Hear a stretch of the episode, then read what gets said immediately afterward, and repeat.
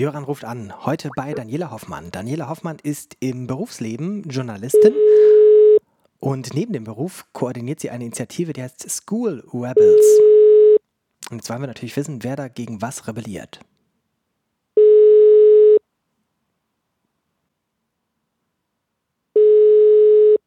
Aber sie ist nicht da.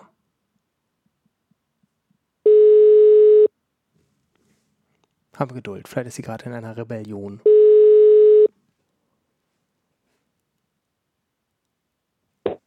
Hallo. Hier spricht Jöran. Hallo. Hallo, hier ist Daniela Hoffmann. Grüße dich. Na? Meine Frage an dich lautet: Wer ist denn bei den School Rebels in der Rebellion aktiv und wogegen? Ähm, also School Rebels ist eigentlich ein Projekt, das ich gemacht habe zusammen mit ähm, jugendlichen Schülern so aus der neunten Klasse ähm, einer freien Schule in Berlin. Und äh, wir haben einfach so überlegt, ähm, weil das sind ja freie Schule Kinder gewesen, die aber auch Erfahrung hatten mit ähm, staatlicher Schule teilweise, ähm, wie sich die staatliche Schule verändern müsste und ähm, was passieren muss, damit sie sich verändert und ähm, sind dann eigentlich zu dem Ergebnis gekommen, dass wir sehen, dass sich nicht viel tut ähm, in der Schullandschaft und ähm, dass im Grunde, also die Politik das sicherlich nicht richten wird und ähm, dass auch die Lehrer, also es gibt natürlich engagierte Lehrer, aber das ist eben doch nur eine kleine Zahl, denke ich. Ähm, und dass auch die Eltern ähm, nichts ändern. Und das bedeutet, dass vielleicht die Schüler selber ran müssen. Das war so die Grundidee. Ähm, warum sollten nicht die Schüler selber sich für ein anderes Schulsystem einsetzen, was ihnen einfach mehr bringt? Weil wenn man jetzt so in die Zukunft guckt und sich anschaut, wie sich der Arbeitsmarkt verändert, dass es immer weniger Jobs geben wird in vielen Segmenten, ähm, einfach weil sich die Technologien so stark verändern und verbessern, dann, äh, dann sieht man einfach, und das hört man eben auch von Visionären und äh, Zukunftsforschern, dass, ähm, dass einfach andere Fähigkeiten gefragt sind von den Leuten, die dann aus der Schule kommen. Und ähm, das ist eben mehr sowas wie Kreativität und ähm, zu wissen, wie man seinen eigenen Weg geht oder ähm, ja, mhm. auch kritisch denken zu können zum Beispiel. Und, Und was, mhm. was haben die Schüler dann gesagt, was sie tatsächlich selbst ändern wollen oder können würden? Ähm, also wir haben ja dann diese Plattform gemacht, wo wir so ein paar Sachen zusammengetragen haben, auch Ideen zusammengetragen, wie man Schule verändern kann, was da impliziert sein müsste. Das ist natürlich vieles, was, äh, was man auch eben von der freien Schule her kennt, also einfach demokratischere Strukturen und dass die Kinder wirklich ähm, lernen, was sie gerade interessiert und zu dem Zeitpunkt, wo es sie interessiert.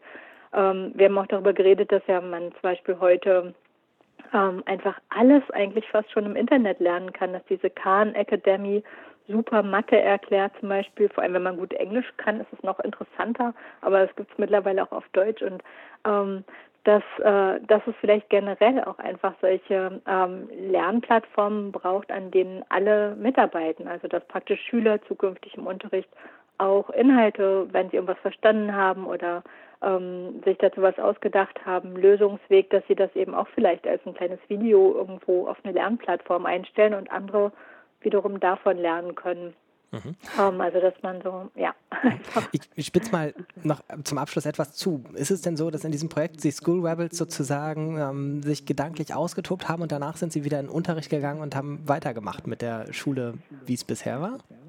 Also es sind ja freie Schule Kids gewesen. Insofern hatten die nicht so viel Anlass zum Rebellieren. Es ging eigentlich darum zu überlegen, was können denn Schüler an der Regelschule tun und was kann man denen eben auch zum Beispiel empfehlen, was kann man auch sagen, ähm, was eben an freien Schulen super klappt und was die vielleicht sich so als Vorbild nehmen könnten. Ne? Salonrebellen. Salonrebellen. ja, ich meine, das ist so. Ähm, Kinder, die an freie Schulen gehen, sind das ist, das ist nur eine kleine Gruppe und das ist eben auch eine elitäre Sache am Ende. Also ich mhm. habe mal eine freie Schule mitgegründet.